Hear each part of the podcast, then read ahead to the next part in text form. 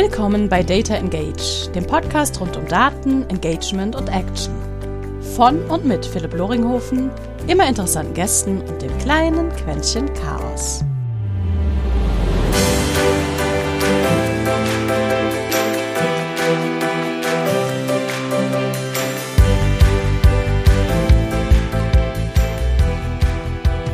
Und herzlich willkommen zu einer weiteren Episode Data Engage, einem kleinen Podcast mit netten Gästen rund um ihren Dateneinsatz und was man daraus irgendwie lernen kann, was sie aus der Praxis mitgenommen haben. Heute dabei ein Gast, der zum zweiten Mal sich die Zeit aus seinem vollen Terminkalender rausgeschabt hat, dass wir ein bisschen quatschen können.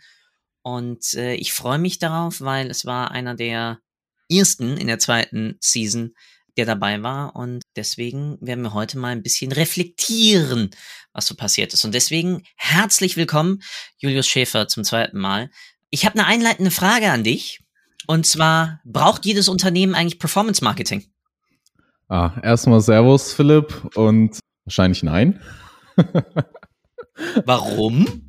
Einfache Frage, einfache Antwort. Weil Performance Marketing schwierig ist große, äh, entgegen der allgemeinen Meinung große Budgets erfordert, um wirklich äh, Impact haben zu können. Nehmen wir mal nur das Beispiel, jetzt funktioniert aufgrund von ein paar Updates, funktionieren die Ads nicht. Was machen groß, große Brands? Budget hochfahren und gleiche Results bekommen. Was machen kleine Brands? Abschalten. So, viel mehr kannst du nicht machen. Dann gibt's natürlich auch noch äh, Szenarien, wo halt das Budget einfach grundsätzlich schon begrenzt ist und Performance Marketing, also ich komme ja aus dem B2B, so Konsumergeschichten mache ich nicht. Im E-Commerce ist das natürlich anders oder alles, was direkt an den Konsumenten geht. Da ist es halt extrem schwierig, überhaupt die Funktionen von äh, Performance Marketing richtig zuzuordnen. Ähm, da ist man bis zu weit, also bevor man überhaupt an Performance Marketing rankommt, ist man schon ganz, ganz weit im Vertrieb und ganz, ganz weit in vielleicht ein paar Offline- oder fachlichen Kampagnen. Ähm, und da ist Performance Marketing oft ein Randthema. Mhm. Bedeutet aber in der Gesamtabsatzstrategie, ihr macht ja bei Schäfer und Friends, ihr nennt euch ja Absatzberater. Richtig zitiert? Ja. Also ich, ich, ne, ich nenne mich auf jeden Fall so und die Firma muss halt nachziehen, weil ich nach wie vor die Firma bin, mit ein paar Partnern, aber so, äh, ja, ich nenne mich Berater für Absatzförderung dabei ist ja auch sozusagen Marketing immer. Das heißt, jenseits von, von Performance Marketing, was ja für solche Daten-Nerds wie mich dann irgendwie so ein bisschen der heilige Gral mal waren. Ich bin vollkommen bei dir. Nicht jeder braucht Performance. Marketing im klassischen kann aber auch ja Performance Marketing eine Stütze sein, um zum Beispiel deinen Inhalt zu distribuieren. Was ja besonders im B2B-Kontext in meinen Augen doch dann wiederum ein netter Zusatzkanal ist, wenn man es wirklich mal insgesamt dann diese Kanalsphäre nimmt, um Inhalte zu verbreiten, die ja dann wiederum dafür sorgen, dass Leute verstehen, wofür bin ich überhaupt da, wobei kann ich ihnen helfen und wie kann ich ihnen das Leben eigentlich leichter machen. Mhm. Also für die reine Distribution würde ich eine Unterscheidung machen, weil Performance Marketing, also wenn, wenn ich das höre, dann denke ich halt wirklich an Performance Marketing, so wie jetzt in einem E-Commerce Shop. Und da kommst du halt im B2B in der Regel nicht ran. Außer wenn du wirklich sehr komplexe Websites und sehr viel Budget hast. In der Regel ist es so, ich habe eine Software mit drei Modulen und die Distribution beschränkt sich halt auf das vernünftige Auswählen der Zielgruppe, wo aber 99 Prozent der Funktionen, die Performance Marketing eigentlich bieten würde, äh, gar nicht genutzt werden oder werden können. Deshalb würde ich das gar nicht so da zuordnen, weil äh, wenn ich äh, Geschäftsführer im mittelständischen Industrieunternehmen adressieren will auf LinkedIn, dann klicke ich halt die drei Knöpfe an und viel mehr Performance passiert da gar nicht, außer wenn ich jetzt noch eine Gebotsstrategie raushaue. Da passiert da hauptsächlich eigentlich auf inhaltlicher Ebene, wobei das für Performance Marketing ja natürlich eindeutig äh, datengetrieben sein möchte oder sein sollte. Und hier würde genau, ich eher aber damit hast du ja dann den Zugang an oder eigentlich die Schnittstelle genau dann zu Daten und was ja Performance ausmacht. Ich habe zwar meine Zielgruppe ist relativ easy.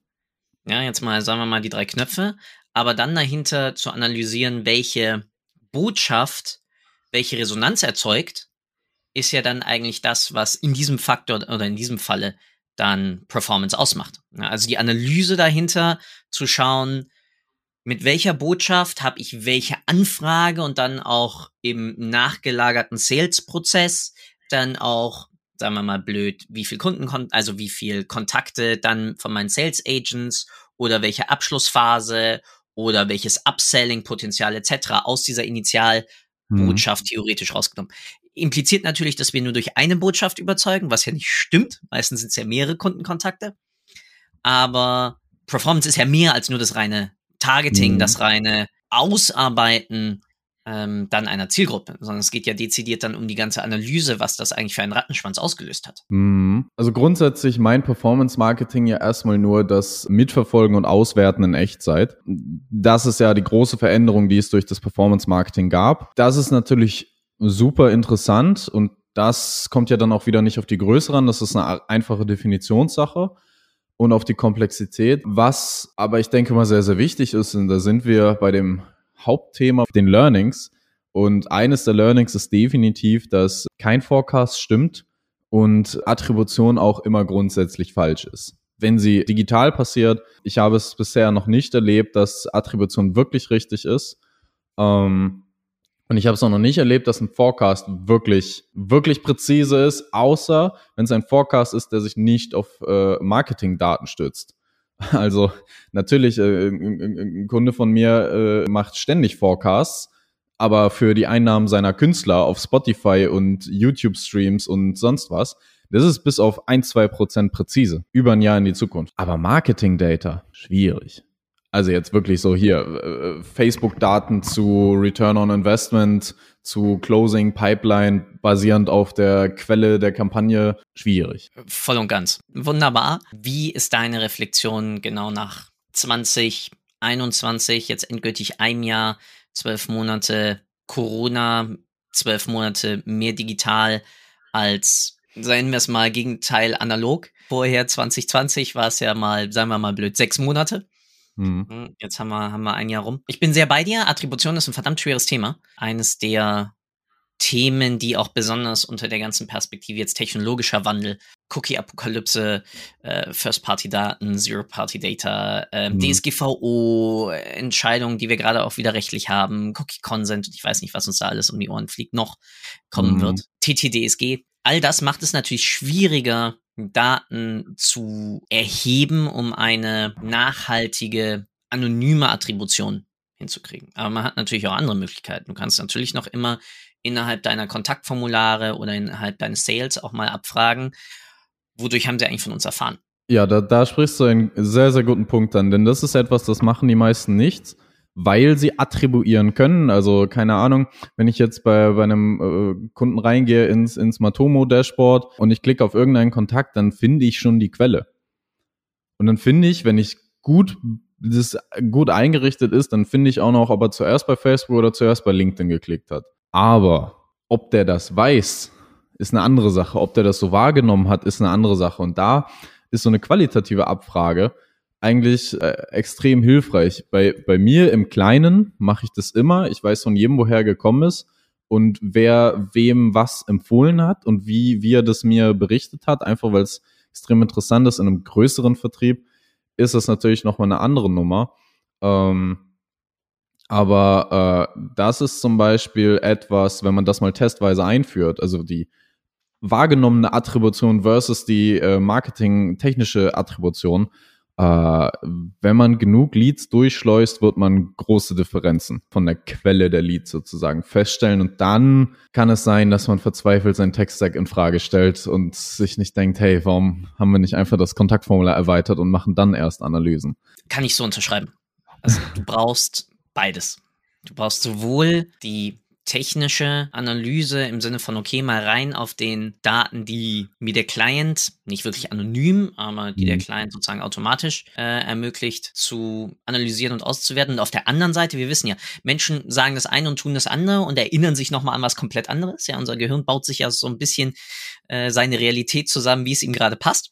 Pippi Langstrumpf lässt grüßen. Mhm. Und dementsprechend ist es natürlich immer ganz spannend, dann zu sehen, okay, ich weiß, dass du zuerst mit der und der Anzeige interagiert hast und dadurch auf unsere Seite gekommen bist vor, sagen wir mal, vier Monaten.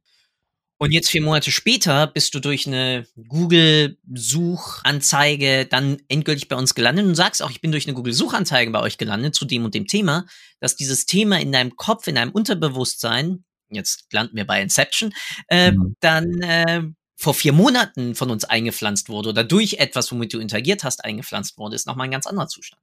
Und so mhm. kannst du dann auch zusammenlegen, welche Botschaften haben irgendwie etwas ausgelöst. Aber da mal aus deiner Praxis heraus, wie sehr merkst du eigentlich, dass so das ganze Thema dann, nennen wir es mal Meinungs, kann man es Meinungsführerschaft nennen? Also ist das zum Beispiel, du, du berätst ja zum Beispiel Great, mhm. das äh, WordPress-Theme.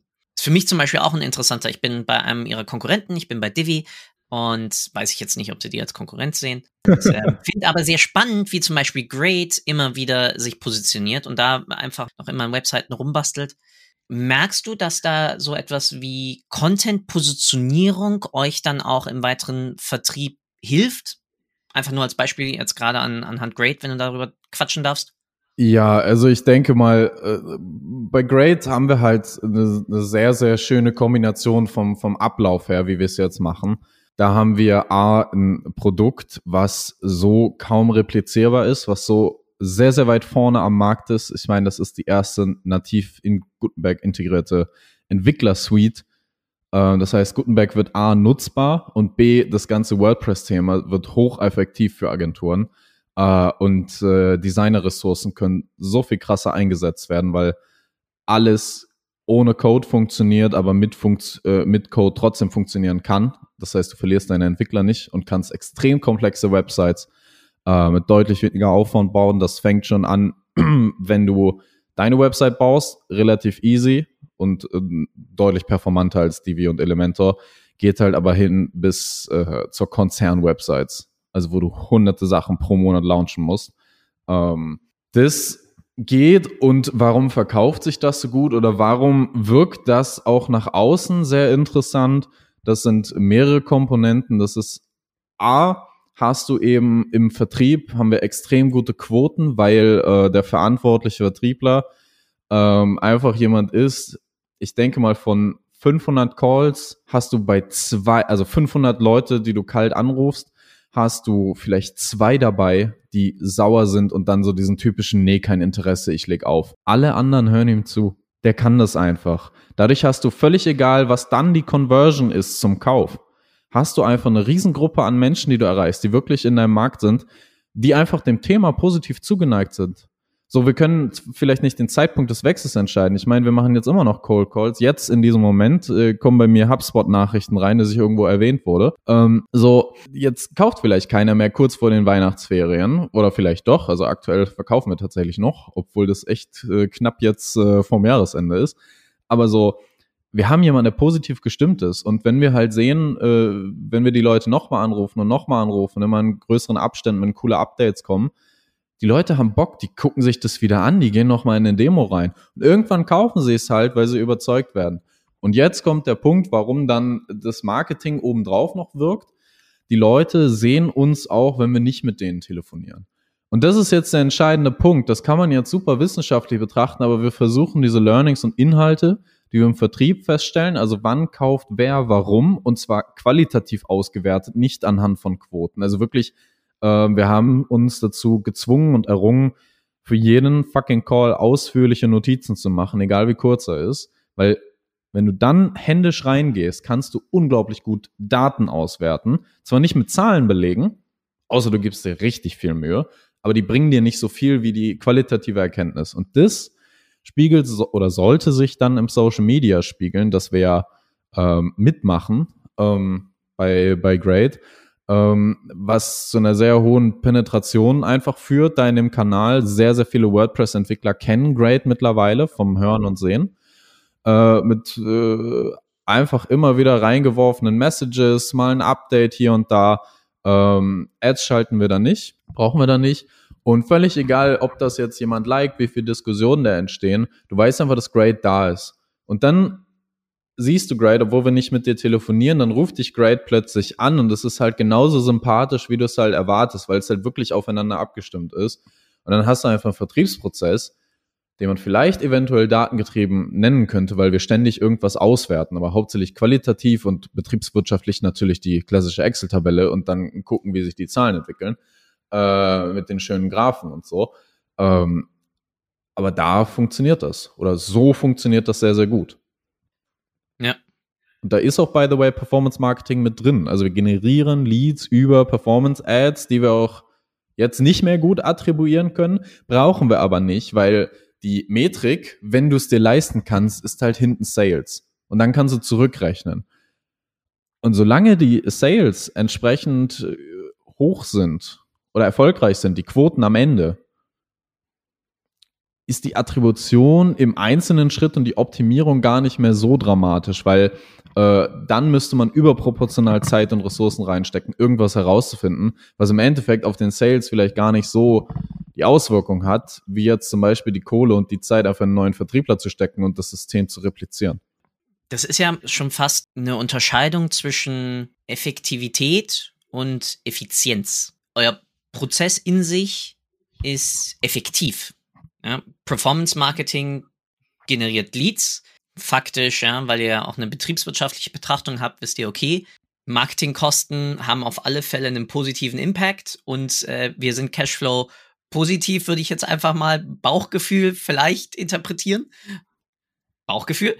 Und ähm, damit beantwortest du die Ant oder die Frage nach, trägt Performance Marketing einen Wertbeitrag dazu? Ja. Wie groß dieser ist? kannst du natürlich dann wiederum erst verstehen, sobald du dir anschaust, okay, die Leads, die über Performance gekommen sind, haben die eine andere Conversion als die, die per Cold Calling dann mhm. für das Freelancer-Geschäft zum Beispiel oder sonst wie mit mhm. reingehen. Ja. Was ich spannend fand und richtig schön ist, dass du gesagt hast, qualitative Auswertung. Und da kannst du natürlich dann auch wiederum mit Text-Sachen reingehen. Also du kannst ja mhm. ähm, semantische Auswertungen fahren, du kannst ähm, Auswertungen fahren, wie das Gespräch insgesamt interpretiert wurde, ja, war der Kunde mhm. eher positiv gestimmt, eher negativ. Und das kannst du natürlich auf Zahlen auch übertragen. Und da brauchst du natürlich einen erfahrenen Sales Agent. Also du brauchst einen Sales Agent, der gerne zuhört und gerne spricht. Ja, äh, da waren jetzt mehrere Sachen drin. Also äh, Performance Marketing entfaltet natürlich seinen Wert, weil Marketing ist grundsätzlich gut, wenn, wenn du die Definition des Marketings jetzt einfach mal als äh, sichtbar machen einer Leistung äh, äh, definierst, das ist ja die Aufgabe vom Marketing, das sichtbar machen, was da ist. Äh, das zu kommunizieren ist wieder eine andere Sache oder das zu erschaffen, aber so das Sichtbarmachen der Leistung und dann hat es natürlich einen Wert, weil wenn die Leistung irgendwo relevant ist, für irgendjemanden wird das schon irgendwas tun. Was ich hier, man darf ja nicht vergessen, auch die, die, die Größe von, von so einer Firma. Ich arbeite hauptsächlich mit kleineren Companies, die nicht äh, 1000 Leute im Vertrieb haben. Da läuft das sicher nochmal anders, aber das ist gar nicht mein Metier. Hier ist es halt so, äh, dass sich die Attribution gar nicht so sehr lohnt. Also beispielsweise musst du zu einem gewissen Grad Google Ads machen, völlig egal, ob es was bringt und wie viel der Lead kostet, weil du brauchst halt dann in bestimmten Phasen diese Brandkampagne.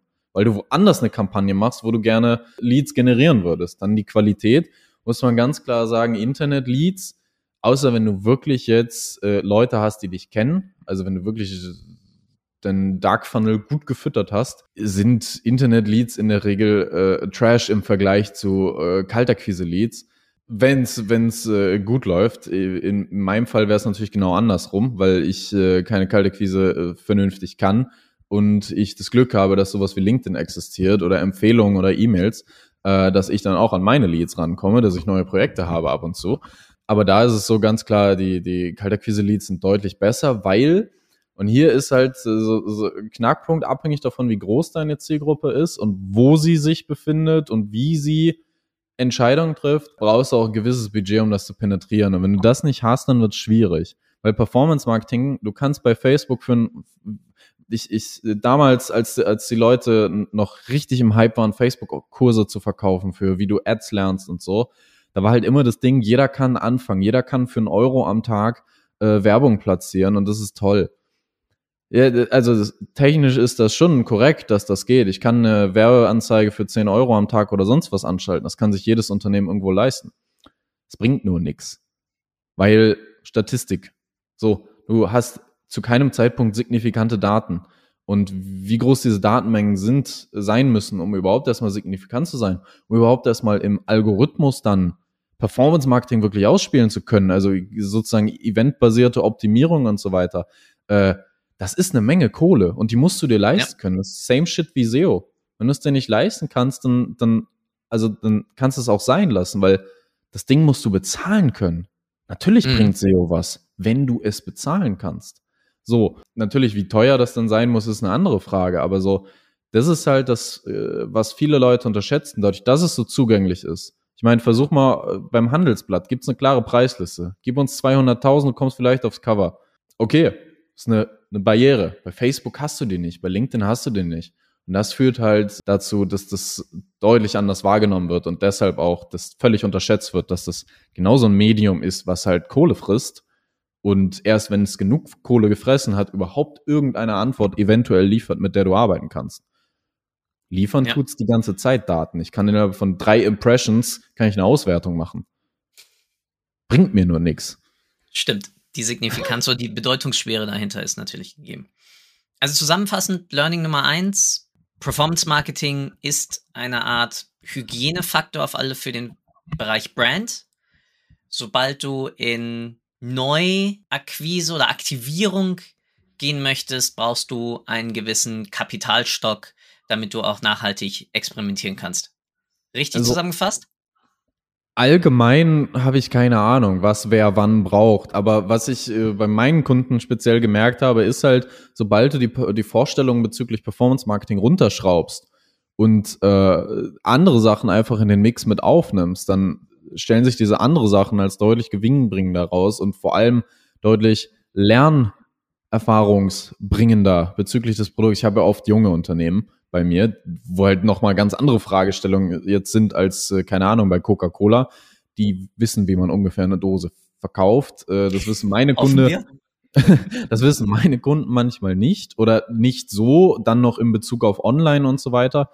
Ähm, ich denke mal, das wichtigste Learning ist die, die richtige Einordnung von Social Media oder Performance Marketing mit, mit Social Media Plattformen, dass das, wenn realistisch gestaltet, auch sehr gewinnbringend sein kann.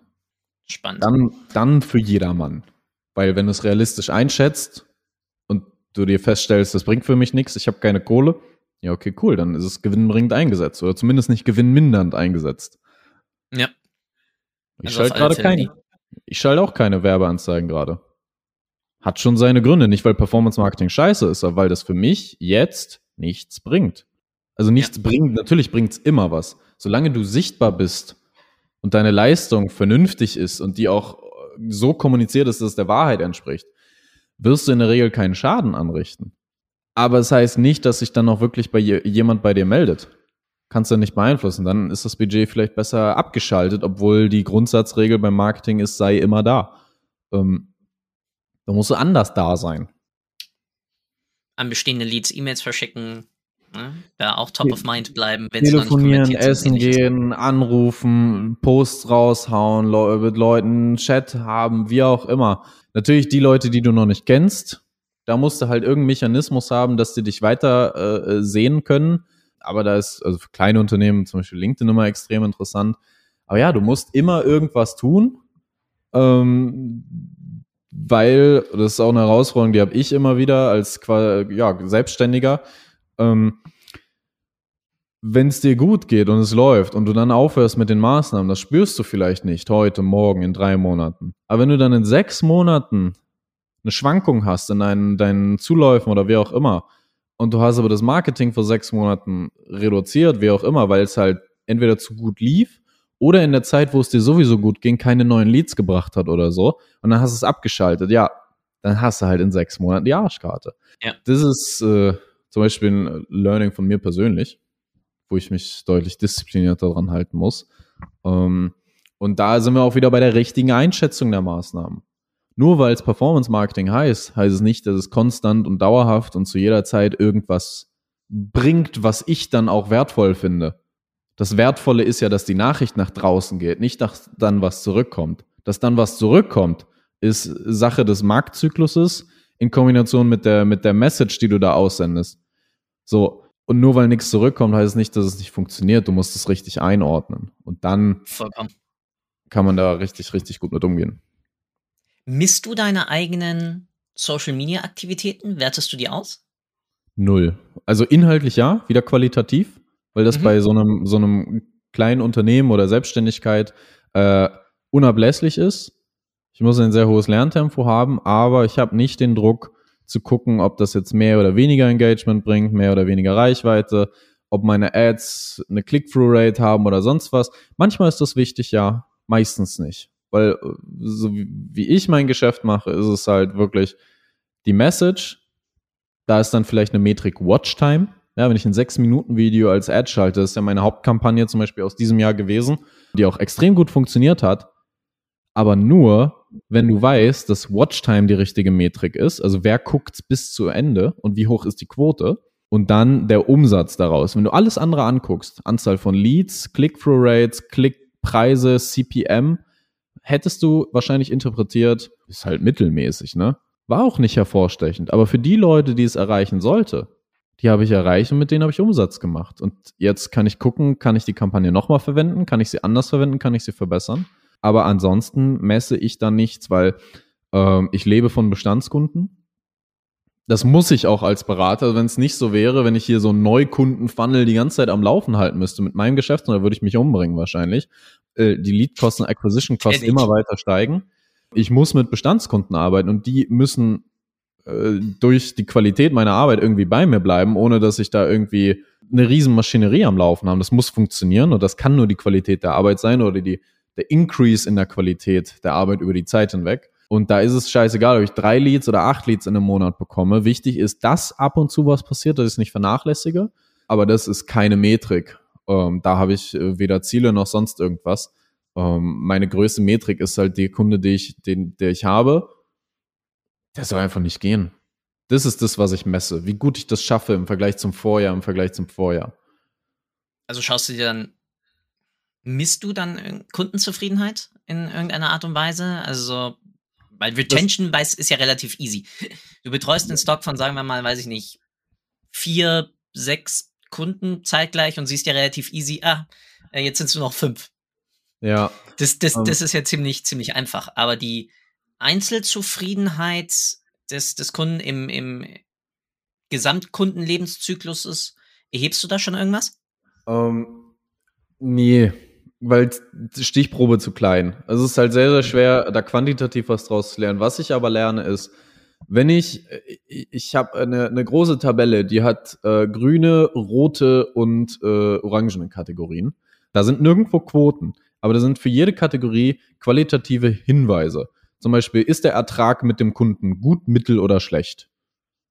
Ist der Spaßfaktor groß, mittel oder niedrig?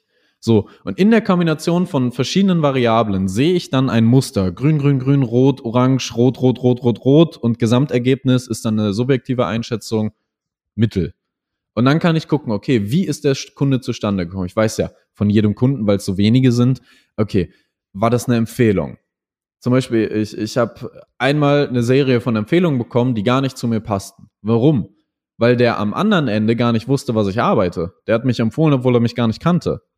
Zack, eliminiert, habe ich weniger Zeit mit äh, Projekten verwendet, die gar nicht zu mir passen. Oder musste nicht erst evaluieren, weil ich einfach die Quelle ausgeschaltet habe, auch wenn eine Empfehlung eigentlich was Tolles ist, aber wenn der andere nicht weiß, was du überhaupt tust und dann sagt, ja, der macht Social Media und dann kommt plötzlich irgendwie äh, äh, irgendwer auf dich zu, der, der nichts mit dir zu tun hat, kannst nicht machen.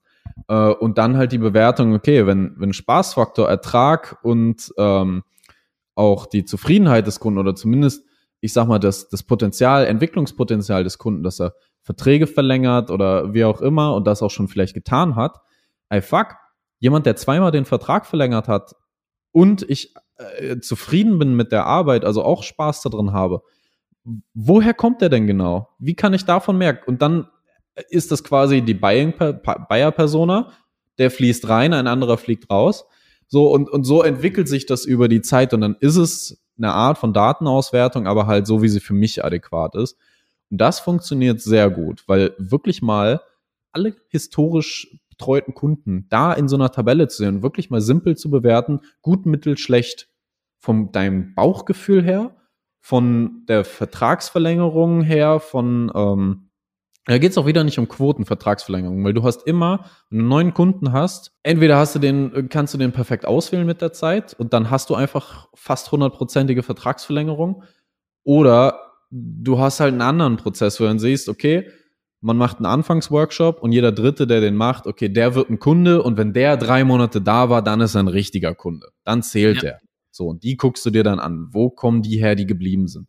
Je nachdem, was dein Prozess ist. Ähm, ich finde die, ich finde die Metrik oder die qualitative Einschätzung, wie, ich sage jetzt mal blöd, glücklich bin ich mit dem Kunden oder wie glücklich macht mich der Kunde eigentlich für uns Selbstständige nennen wir uns jetzt Solopreneure, nennen wir mhm. uns äh, Freelancer oder sonst wie, ist ja erstmal egal, eigentlich einen sehr wichtigen Faktor, weil das ist ja bei vielen von uns einfach der Grundtreiber, warum wir überhaupt in die Selbstständigkeit reingegangen sind. Genau diese Zufriedenheit mit sowohl den Leuten, mit denen wir zusammenarbeiten, aka Kunden, als auch dem Wertbeitrag, den wir stiften in diesem Verhältnis, ähm, ja, als so, so wichtig.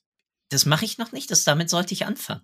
Das extrahiere ich mir direkt aus unserem Gespräch. Ja, ich kann, dir, ich kann, dir, ich kann dir die, die Metriken, die Kategorien äh, ja mal schicken.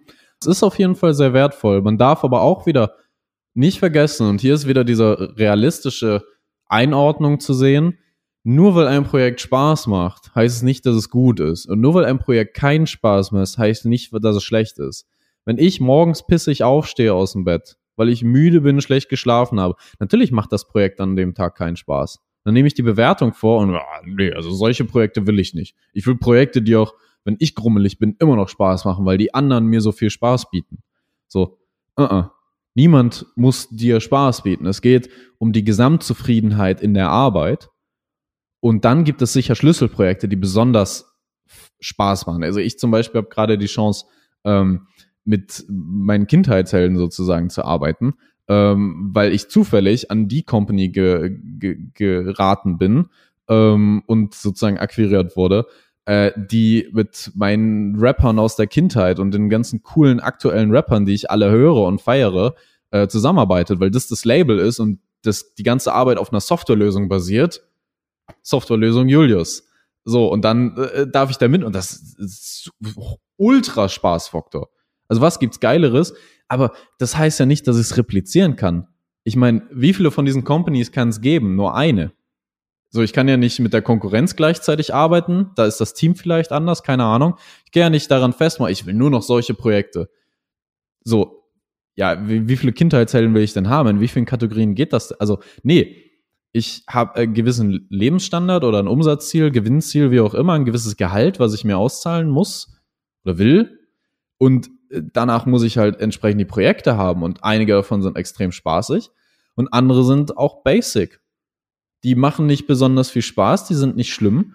Äh, das sind einfach Projekte, wo du deine Fähigkeiten abrufst im Tausch für Geld und das ist völlig in Ordnung und die ziehen auch keine Zufriedenheit runter. Weil wenn ich jetzt sage, hey, ich kann für euch die LinkedIn-Texte schreiben und das ist ein Auftrag, ja, dann mache ich das. Ist doch, ist doch cool. Heißt ja nicht, dass ich hier mit einem Partyhut sitzen muss. Das ist einfach, äh, ich schreibe Texte, der Kunde gewinnt daraus etwas, ich kriege Geld. Das ist ja erstmal grundsätzlich der Sinn dieser Unternehmung. Ich habe eine Leistung, die ich am Markt anbiete, die wird gekauft und davon kann ich mein Leben finanzieren.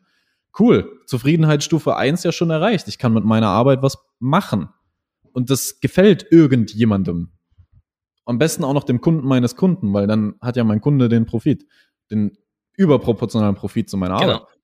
Aber ähm, und dann, wenn du Glück hast, über die Zeit hinweg kannst du halt herausfinden und Projekte entwickeln, die auch Spaß machen. Und dann hast du wieder die Möglichkeit, wenn du den Rest im Griff hast, auch mit der Marge zu spielen. Ein Kunde, der besonders viel Spaß macht und besonders wenig zahlt, geht auch. Ist völlig in Ordnung, ist völlig legitim, wenn du den Rest im Griff hast, dass du da entsprechend ähm, Umsatz schon machst oder dein Gehalt zumindest bezahlen kannst, dass du sagen kannst, hey, also normalerweise geht das gar nicht, aber ich habe noch ein bisschen Zeit, ich habe richtig Bock, äh, komm, lass stecken mit meinem normalen Honorar, wie auch immer. Dann bist du ja super flexibel, wenn du einfach das wieder realistisch im Blick hast und bewerten kannst. Ja.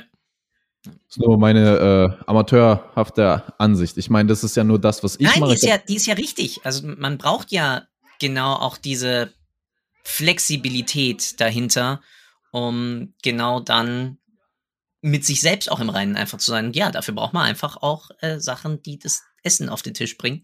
Und auf der anderen Seite natürlich dann die Möglichkeit, Sachen zu tun, wo man sagt, okay, das ist jetzt mein Sozial, ich äh, unterstütze Startups komplett kostenlos ja, bei Sachen, die sie, die sie tun.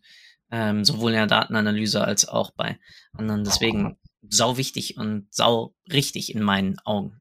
Und hier auch Ja. meine leidenhafte Einschätzung. Mein Lieber, wir sind durch. Die Zeit ist rum. Ich find's wie immer Schade. sau genial. Zum Abschluss, wie immer, zwei Sachen. Erstens, was würdest du dir wünschen, was die Leute aus diesem Podcast mitnehmen? Zweitens, sage, was du sagen möchtest, weil wie immer gehört der Abschluss des Podcasts dir. Was mir übrig bleibt, ist dir zu danken und zu sagen, the stage is yours. Vielen Dank.